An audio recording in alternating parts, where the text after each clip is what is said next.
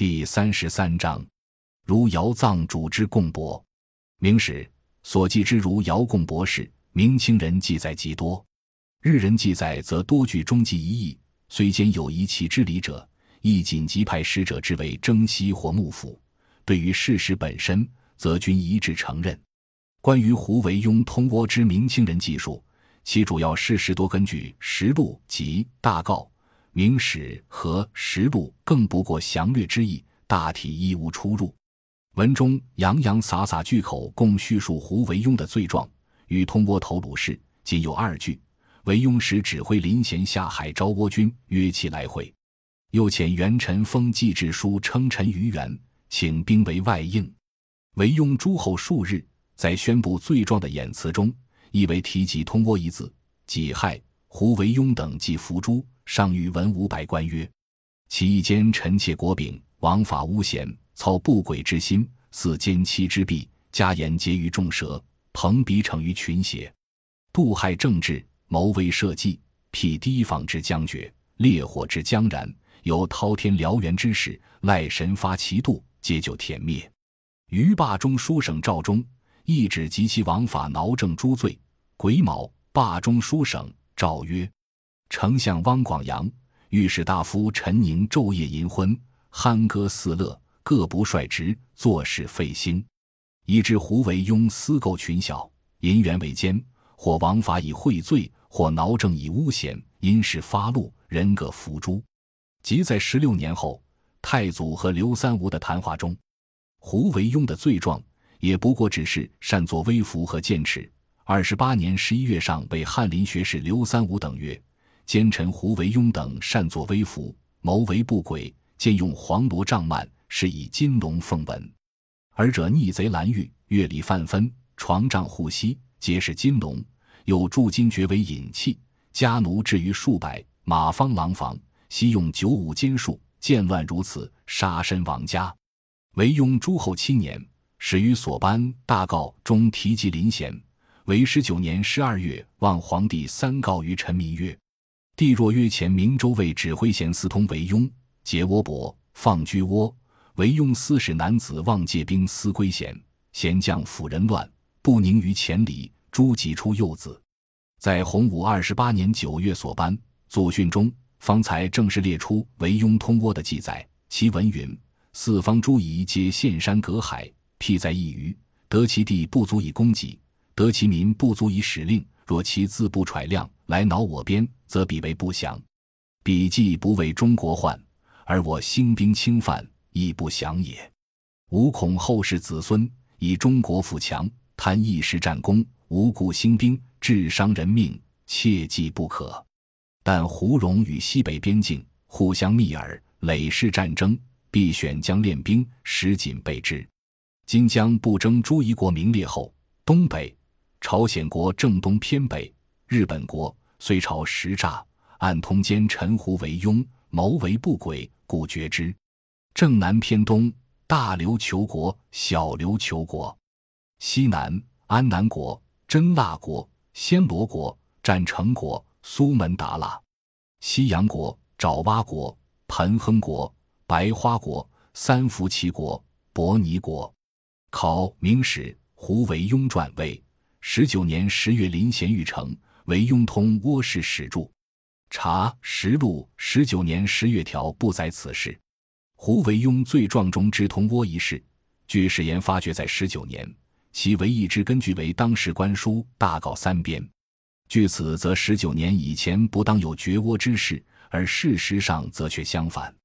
祖训之成，据大事记所言，第一次编成于洪武两年。第二次在六年五月，第三次在二十八年九月，重定名为《皇明祖训》，其目仍旧，而更其真戒章为祖训首章。由是可知，最后定本即仍洪武六年之旧，不过把原来真戒章改成首章而已。胡惟庸失败在洪武十三年正月，通倭事发在十九年十月，不应先于洪武六年绝倭。细意。祖训文义，知其大旨不过借子孙勿勿远略损国威，所列不争之国，亦以其祖绝海洋，不易征服，与胡惟庸氏初无关涉。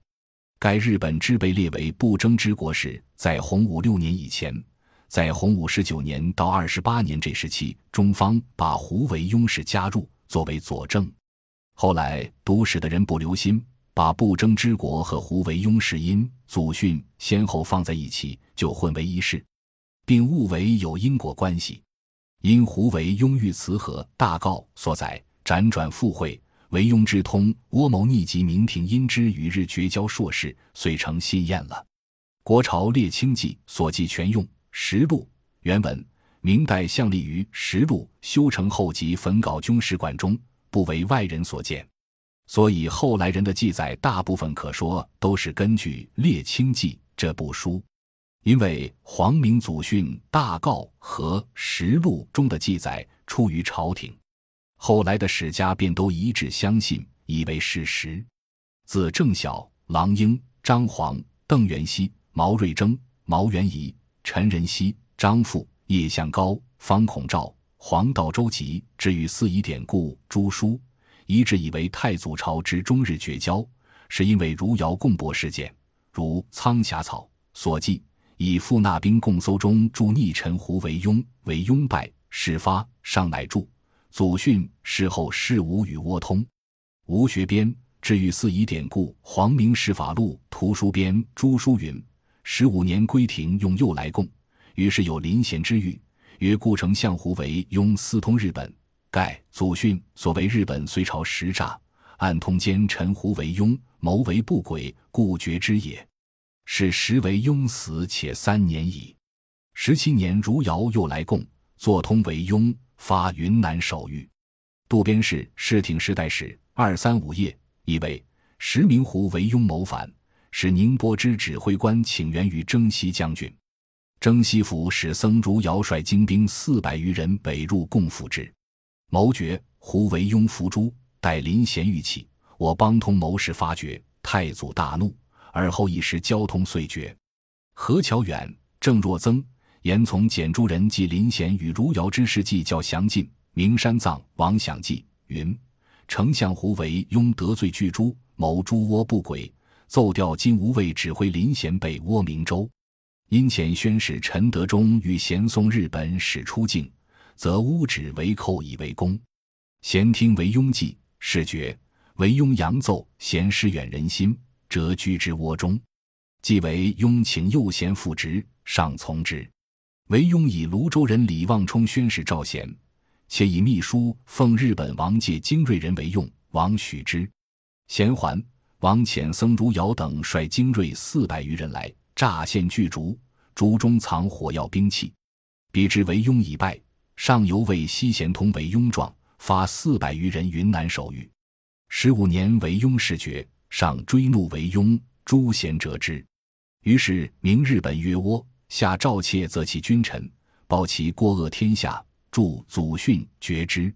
所记恰与大告和筹海图编亦采此说，而误以胡为庸为枢密使，为王世奇所击，且以为先于洪武十六年诏绝日本，二十年如尧事发，时代与各书其意。日人实善之著，据之以为怀良亲王已于前四年卒，足证使非征西所遣。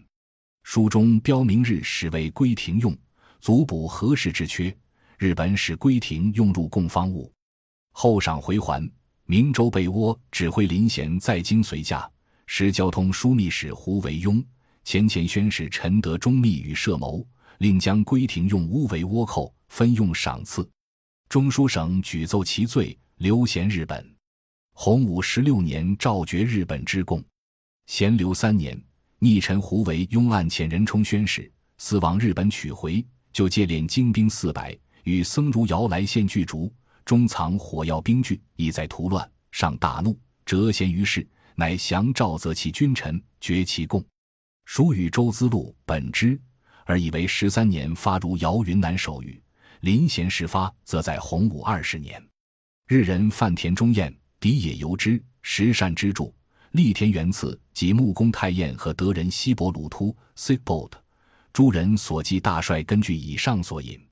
李开先所记则与朱书微异，其所传《宋肃清传》云：自洪武年间，因胡惟庸同倭密谋进受竹，内藏刀剑，将以以同赠征死，绝其进贡。这是他把永乐三年十一月日本使者自制倭寇的记载和如遥贡帛事件混在一起，误为一事的错误。以上诸家所记都属于胡惟庸使林贤通倭、如遥伪贡事件。王世贞一流的史家所记，则于此意：日本来贡使私见惟庸，乃违约其王，令州在精兵千人，伪为贡者，及其会府中立眼之上，不可取，取之不可。则略库物犯葛，就日本有成约。以下便接着续云其事件，把这两件事发生连带关系。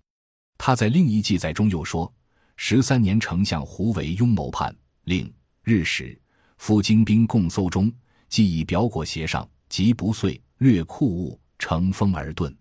会使入西诸，而发僧始于陕西、四川各寺中，驻训示后世，绝不与通。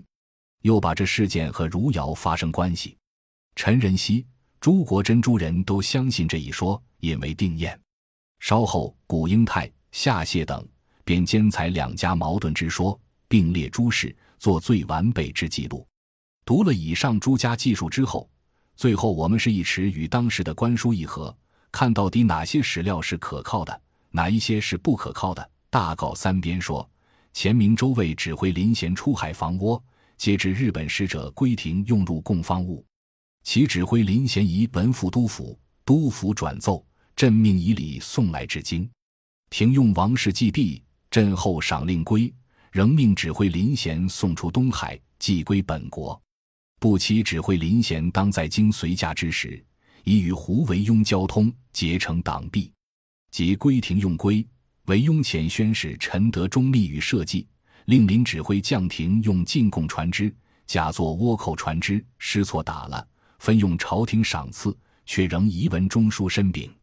惟庸扬奏林指挥过，朕则指挥林贤就贬日本。据三年，惟庸暗查泸州人从中书宣使李望者死往日本取回，就借日本国王兵假作进贡来朝，意在作乱。其来者正是如姚藏主左副使左门卫、右副使右门卫。率精兵倭人带甲者四百余名，倭僧在外。比至胡惟庸已被诛戮，其日本精兵就发云南守御。洪武十九年，朕将本人命法司问出造反情由，卒诛了当。呜呼！人臣不忠者如此。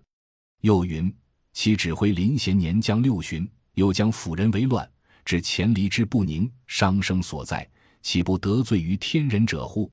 遂于十九年冬十月二十五日，将咸于京师大中桥及男子出右者皆诛之，妻妾毙之。